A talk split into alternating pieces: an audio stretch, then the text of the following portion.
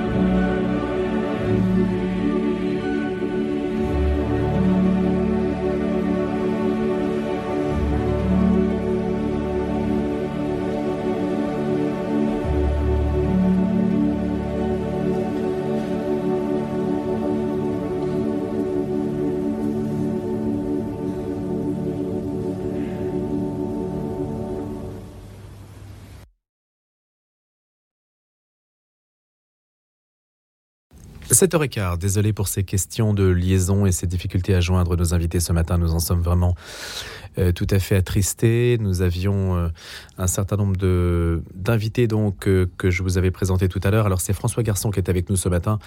Bonjour François Garçon. Oui, bonjour. Merci d'avoir accepté notre invitation. Je rappelle, vous êtes chercheur à l'Université Paris 1. On a un petit peu de retard, évidemment, sur le programme que nous avions prévu. Spécialiste de la Suisse, lauréat du prix Aleps pour France défaillante. Il est temps de s'inspirer de la Suisse aux éditions de l'Artilleur.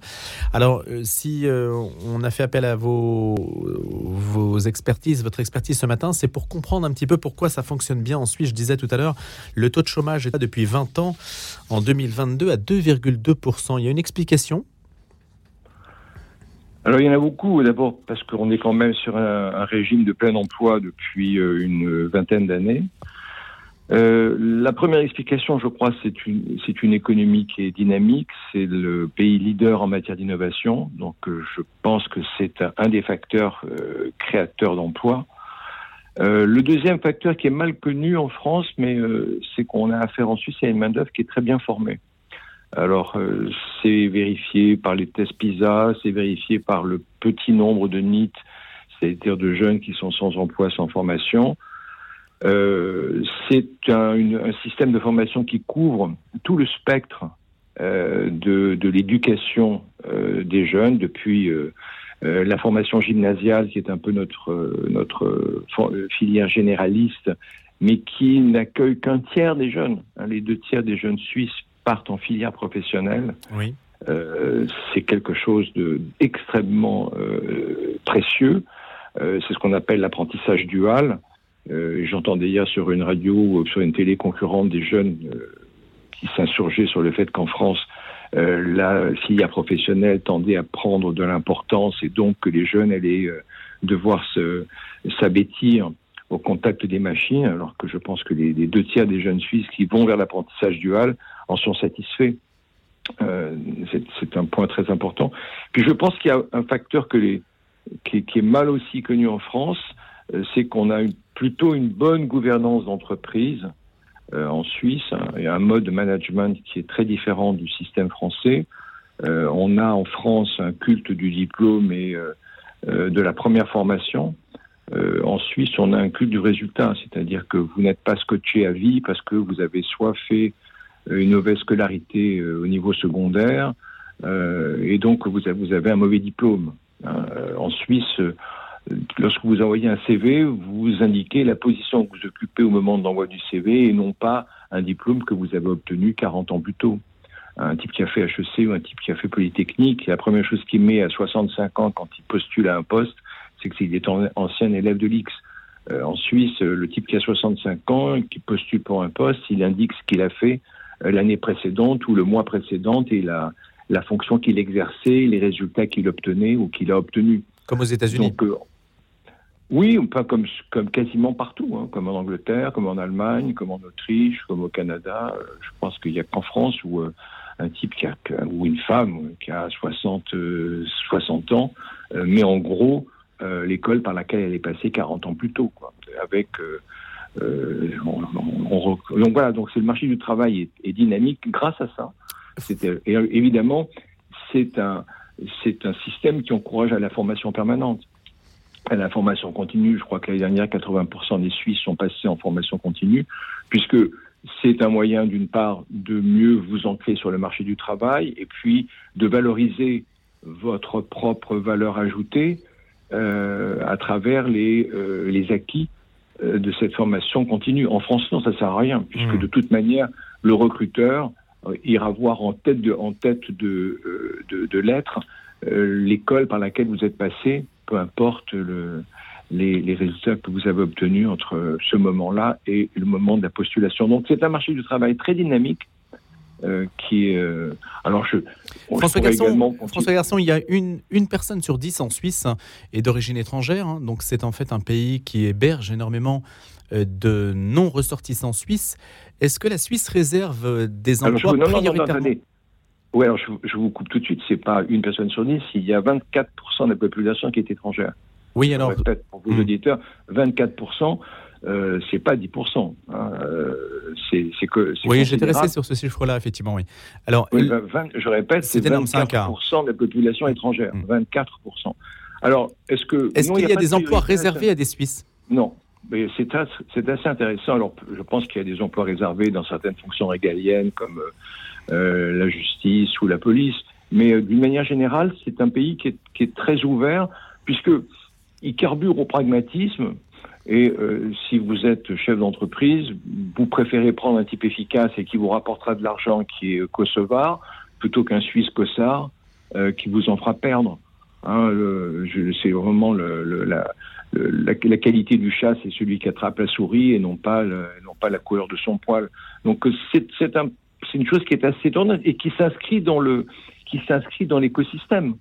Hein, euh, Donc ça veut dire, non, mais si on, si on déduit euh, de vos propos une réalité, ça veut dire que euh, ce n'est pas le fait d'avoir des dispositions légales favorables à ses propres ressortissants qui fait qu'on a un taux de chômage bas.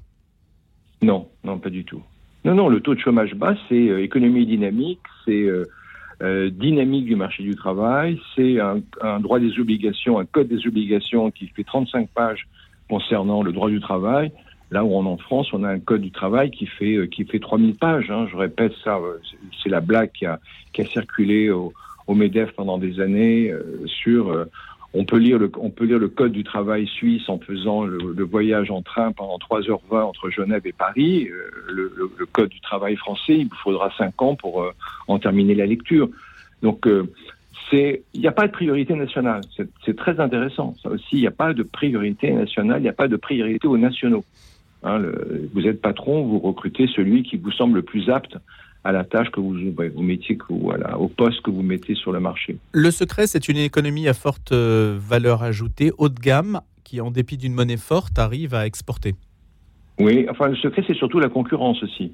Hein, la concurrence figure dans la Constitution suisse. Euh, il y a une concurrence entre les cantons, il y a une concurrence fiscale entre les cantons qui est beaucoup plus euh, vivace, euh, active que avec l'Irlande ou avec un autre pays européen ou avec le, Delaware. Euh, il y a une concurrence fiscale forte hein, pour que chaque canton se fait la guerre pour attirer les entreprises. Donc là où en France on a une espèce, on a une égalité fiscale sur l'ensemble du territoire qui est probablement dissuasive pour une entreprise d'aller s'installer dans la Creuse euh, ou euh, dans un territoire qui, est, qui, est, qui, est, mal développé. En France, vous avez une guerre entre Zug et Genève, entre Schwyz et mmh. Zurich, pour, euh, pour attirer. donc concurrence, un mot très important, le mot concurrence, qui est un mot en France qui fait très peur. Hein, probablement de manière sotte, mais enfin c'est quand même, ça reste un mot tabou. En France, en Suisse, c'est un mot qui figure dans la Constitution. Les universités se font concurrence. Hein, ça fait partie de la charte des universités suisses, les universités sont en concurrence. Quels sont les éléments que l'on pourrait reprendre, puisque vous dites qu'on peut s'inspirer de la Suisse? Est-ce qu'il y a un homme politique euh, qui peut proposer quelque chose dans ce domaine? En France, j'entends. Alors, il y a une chose, il y a une chose que, vers laquelle les Français commencent à tendre, c'est le, le, système de formation. Je pense que c'est très important que le...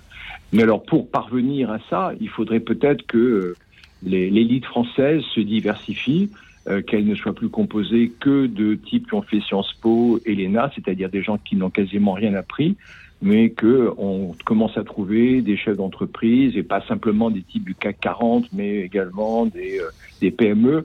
Euh, je, je, j'évoquais la dernière fois avec, récemment avec un, un leader politique LR que le, on, on, peut mesurer l'impact de l'exemplarité de certains profils à travers des exemples comme Thierry Marc. Je pense que Thierry Marc, qui passe à la télé, il a régulièrement, il, a généré des milliers de vocations dans euh, les métiers de la restauration. Si au lieu de n'avoir qu'un inspecteur, que des inspecteurs des finances qui circulent sur les plateaux, on, a, on commençait à avoir d'autres profils professionnels, euh, vous me demandez par quoi est-ce qu'il faudrait commencer, ben je dis voilà, c'est euh, montrer que le pays, la France est composée autre chose que euh, des récitateurs de quatrième de couverture en vue de concours imbéciles, hmm. mais qu'on a des gens qui ont un talent de la main, et c'est pas de la démagogie. Non, non, valoriser nos talents. On est extrêmement intelligent, on est extrêmement intelligent quand on est un très bon charpentier, quand on est un bon menuisier ou un bon pâtissier ou un bon mécanicien automobile. On est très intelligent. Mais ça, c'est une chose qui est impensable en France. Le type en France qui est intelligent, c'est un type qui vous récite des quatrièmes de couverture hmm. hein, qu'il a appris euh, en prépa et, et qu'il a régurgité lors de tous les concours qu'il a passés. Merci beaucoup François Garçon pour cet éclairage sur la Suisse dont vous êtes spécialiste. je rappelle que vous avez publié France défaillante. Il est temps de s'inspirer de la Suisse aux éditions de l'Artilleur, essayiste, chercheur à l'Université Paris Et vous avez été lauréat d'ailleurs du prix Aleps euh, du livre libéral pour cet ouvrage que je viens de citer. Merci.